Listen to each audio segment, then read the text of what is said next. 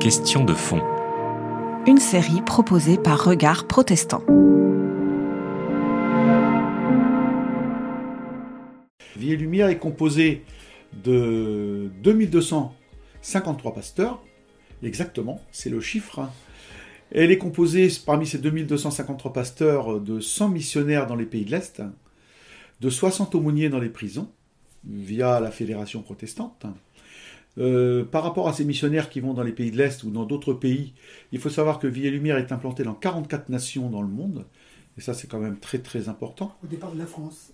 Qui est le départ? La France, bien sûr. C'est la France qui a été euh, le- la, la première touchée euh, par l'évangile et par la grâce, et par une famille, hein, comme je le disais tout à l'heure, la famille Reynard Duville. C'est les premiers diganes qui ont été convertis en France, et à partir de ce moment-là, le mouvement s'est développé dans tous ces pays. Euh, Vie et Lumière, euh, c'est beaucoup de monde. Alors pourquoi autant de pasteurs Euh, Je tiens à le préciser, parce que nos pasteurs de chez Vie et Lumière ne sont pas salariés.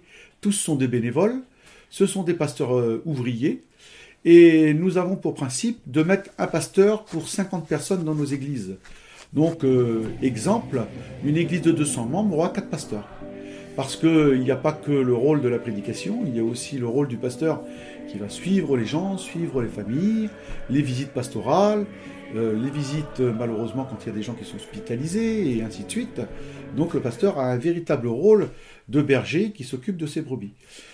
Donc ça, c'est le rôle que nous avons dans nos églises à partir euh, de toute l'année, puisque nos églises sont ouvertes toute l'année au jour d'aujourd'hui, avec beaucoup moins de monde pendant les périodes d'été, puisque comme je le disais, après la formation d'école biblique, la retraite spirituelle arrive, et pendant une semaine, ça va être la grande fête sur ce terrain où tout le monde se retrouve, mais par la suite, après cette grande fête, tout le monde s'en va. 135 chapiteaux vont sillonner la France. Et cela, ils vont le faire toutes les semaines, et ils arrêteront deuxième quinzaine de août. Deuxième quinzaine de août, ils se retrouveront tous ensemble, et je me retrouverai avec eux, sur euh, un terrain qui est mis à disposition par l'État, souvent une ancienne base militaire de l'OTAN, qui se trouve souvent dans l'est de la France, mais qui peut arriver aussi où on a été euh, dans le sud, on était à Pamiers il y a quelques années, en Pamiers dans l'Ariège, mais ça peut être d'autres endroits, c'est l'État qui décide où nous devons aller, et quand on se retrouve euh, cette deuxième quinzaine d'août, eh bien on a ce qu'on appelle notre convention nationale.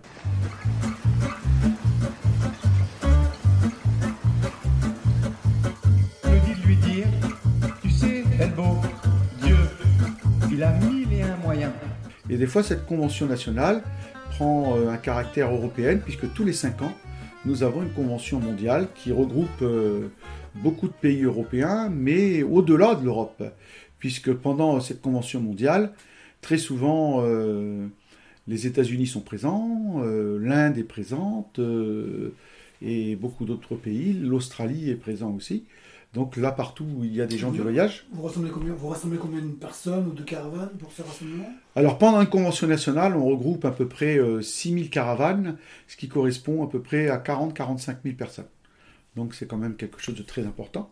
Donc euh, c'est une organisation, mais aujourd'hui l'organisation fait très bien, on est très habitué à ce genre de manifestation. Et pour nous, c'est devenu quelque chose qui est de la routine, quoi.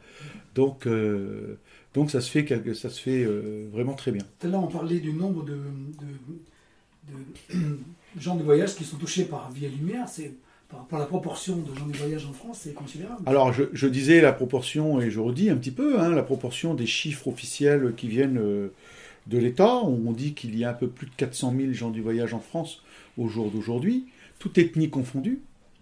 Et parmi euh, ces 400 000 personnes, des gens du voyage euh, qui, sont, euh, qui, qui vivent en France, euh, on dit que euh, entre 120 et 130 000 sont des membres de Vie et Lumière. Alors, membre de Vie et Lumière, ça veut dire quoi? Ça veut dire être baptisé par immersion.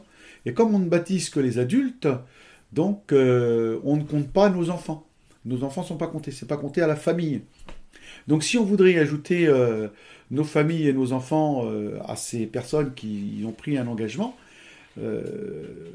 en passant par les eaux du baptême, eh bien on arrive tout de suite euh, pratiquement en un peu plus de 250, euh, pratiquement à 300 000 personnes. Euh, nos enfants qui sont aujourd'hui ne sont pas chrétiens euh, peuvent le devenir, hein. comme disait un célèbre euh, pasteur, on n'est pas chrétien mais on le devient. Et donc on espère que, que ces jeunes deviendront d'authentiques chrétiens. Donc ça c'est un peu ce qui fait notre force, hein, et c'est pour ça que le mouvement est un mouvement de réveil et continue à grandir d'année en année puisque au jour d'aujourd'hui, on est dépassé par les événements, hein, il faut le reconnaître. Ça grandit euh, à une vitesse phénoménale et, c'est vrai que parfois on est devenu un petit peu limité, limité en place dans nos églises, limité en place euh, surtout à cause des grands rassemblements, parce que les grands rassemblements, euh, il y a 135 groupes qui tournent en France, mais malheureusement, depuis 2000, avec la loi Besson, les choses n'ont pas beaucoup évolué et n'ont pas beaucoup avancé, puisque dans chaque département, il devrait y avoir des aires de grand passage pour les grands rassemblements d'été. Et aujourd'hui, euh, ce qu'il faut savoir, c'est que même pas la moitié des départements français euh, répondent aux critères imposés par la loi. Donc nous, nous sommes en porte-à-faux quand on prend des terrains euh, qui appartiennent à des municipalités ou, à des préfectures, parce qu'on est dans l'illégalité parce que on arrive un petit peu en prenant ces terrains, mais parce qu'on n'a pas beaucoup d'autres solutions. Parce que ces terrains, malgré qu'on a prévenu notre arrivée, on nous dit toujours qu'il n'y a pas grand-chose, et je vais revenir sur les chiffres euh, dans quelques instants. Mais je voudrais parler euh, avant tout de cette loi Besson, euh, de la loi dite 2000. Au jour d'aujourd'hui, je dis bien, même pas la moitié des départements français remplissent les conditions requises. Donc il n'y a pas de, lieu. Il n'y a pas de lieu, il n'y a pas de terrain d'air de grand passage pour nous accueillir les départements font un peu la sourde oreille, euh, ils ne veulent pas respecter non plus la loi. Et s'ils ne respectent pas la loi, ça nous est difficile de respecter la loi puisque euh, on ne peut pas stationner. Et donc quand on stationne sur un terrain euh, où on n'a pas l'autorisation, systématiquement on se trouve dans l'illégalité. Et c'est là où les tensions arrivent parce qu'on fait les choux gras de la presse locale. Et la presse locale, j'ai jamais trop en notre faveur. Et la population a une mauvaise image par rapport à notre installation. Alors que si alors que si euh, il y avait des terrains suffisamment dans tous les départements, eh bien cela se passerait euh, merveilleusement bien. Au jour d'aujourd'hui, il faut savoir que quand on part avec ces 135 groupes, euh, nous avons une personne qui est référent pour ces grands passages, qui prévient le ministère de l'Intérieur par le biais d'un document, et chaque groupe est suivi. chaque groupe sur les 135, le ministère de l'Intérieur sait parfaitement quelles sont les personnes qui dirigent ce groupe, quelle ville ils vont emprunter pendant euh, ces quatre mois, et c'est à eux de prévenir les préfectures que dans telle ville, à telle date, il va y avoir euh, un groupe de caravanes qui va circuler. Les, préfets interviennent auprès des municipalités, malheureusement. Les municipalités font la sourde oreille et puis euh, ils ne répondent pas toujours favorablement. Je donne un exemple concret. Sur euh, les courriers que nous envoyons, ce sont des milliers de courriers qu'on envoie dans les municipalités tous les ans. Nous avons euh, sur tous les courriers qui sont envoyés 10% de réponses. Et sur les 10% de réponses, nous avons plus de 60% qui sont des réponses négatives, comme quoi il n'y a pas de terrain et qu'on ne peut pas nous accueillir. Donc comprenez bien que dans ces situations euh, comme celle-ci, c'est très difficile pour nous de pouvoir continuer à avancer. Et donc, euh, alors c'est vrai qu'on est un petit peu en marge, qu'on est mis tout de suite à l'index, qu'on est pointé du doigt. Et malheureusement, euh, on aimerait tellement que les mentalités changent par rapport à notre, à notre situation, parce que les stéréotypes, comme je, le redis, euh, les stéréotypes sont faciles à garder et puis à, cultiver, mais c'est pas toujours la réalité. La réalité, c'est que nous, on veut avancer, mais malheureusement, on n'a pas un coup de main non plus par euh, les pouvoirs publics ou les collectivités territoriales. Et ça, c'est vraiment quelque chose de très embêtant. Alors au jour d'aujourd'hui, il y a des négociations qui sont euh, permanentes avec le gouvernement, avec le ministère de l'Intérieur, avec les ministères concernés, mais euh, malheureusement, ça reste au point mort et ça avance pas assez vite à notre goût et au goût surtout des populations qui voient des caravanes arriver sur des terrains qui ne sont pas adaptés. Ça, je les comprends. Mais il faut aussi comprendre que quand on est avec 100 caravanes, à un moment donné, même si on est des gens du voyage, il faut toujours voyager, mais on est obligé d'arrêter. On ne peut pas être 24 heures sur 24 en train de rouler. Il faut bien s'arrêter. Il faut s'arrêter pour plusieurs raisons. Il faut s'arrêter pour pouvoir scolariser les enfants, aller travailler, gagner notre petite croûte. Donc tout ça fait que, eh bien, il faut pouvoir stationner à un moment donné. Et si on n'a pas de stationnement, eh bien, on est un petit peu euh, dans une difficulté qui continue et qui est permanente. Voilà un petit peu. Oui. Donc euh, on peut dire que quand on rencontre des, gens du voyage en France, on a euh, trois chances sur quatre, enfin, ou même peut-être plus, de, tomber sur des protestants évangéliques. Bien sûr. D'ailleurs, je pense qu'il y en a trois sur quatre qui sont des chrétiens évangéliques, enfin, ou protestants évangéliques, peu importe. ce qu'il faut savoir, c'est que euh, là aussi, euh, euh, les, habitudes ou les coutumes ou les,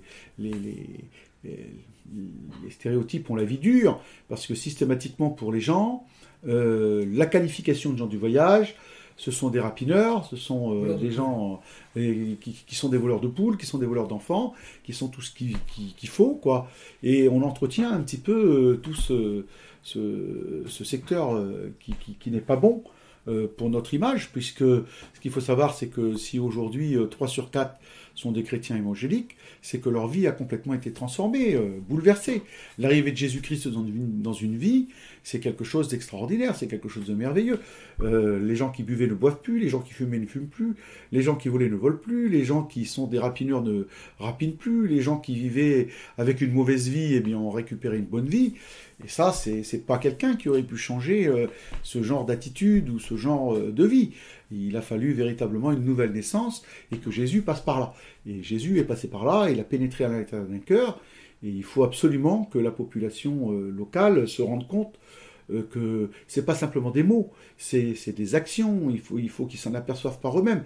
La vie des gens du voyage a véritablement changé ce n'est plus les gens qui sont agressifs, c'est des gens qui sont doux, dociles, qui savent parler, qui savent écouter, et puis euh, et qui sont prêts à négocier. Mais euh, quand on ne veut pas négocier, et malheureusement, on est euh, entre l'enclume et le marteau, on ne sait plus quoi faire. Et comment on peut expliquer, d'ailleurs, comment vous expliquez-vous le succès quand même énorme de l'évangile, de cette forme d'évangélisme évangélique, enfin charismatique pentecôtiste, dans le milieu cigane. Comment on explique ça? Ah bah c'est pas très compliqué. C'est euh, c'est que les gens du voyage une, sont une communauté qui vit en famille. La famille est le rôle le plus important chez les gens du voyage. La famille, c'est quelque chose de primordial. Et donc, euh, dans une famille, quand quelqu'un est touché euh, par la grâce, quand Jésus-Christ vient faire sa demeure à l'intérieur de sa vie, eh bien, il ne pourra faire que communiquer euh, sa vie nouvelle à, son entourage. Et puis, même s'il ne communiquait pas, son entourage va s'apercevoir d'un réel changement de vie à l'intérieur de cette personne. Et quand quelque chose est bon, on le goûte, et si c'est vraiment bon, on l'adopte. Et je pense que quand une famille, quand une personne dans une famille est touchée, généralement le reste de la famille va suivre. Et c'est pour ça que depuis euh, les années 60, euh, depuis que Vie et Lumière existe, euh, enfin, on va dire dans les années 60, puisque le mouvement a vraiment pris son essor dans les années 60, depuis les années 60, le chiffre a tellement augmenté, multiplié, qu'on est victime un peu de notre succès et qu'on a un petit peu de difficulté à tout gérer, tout cadrer. Mais bon, tant bien que mal, on y réussit et on y arrive. C'est l'aspect communautaire, quoi, finalement. C'est l'aspect communautaire. Qui a, permis que, qui a permis que l'évangile se développe à vitesse grand V. C'était Question de fond. Une série de regards protestants.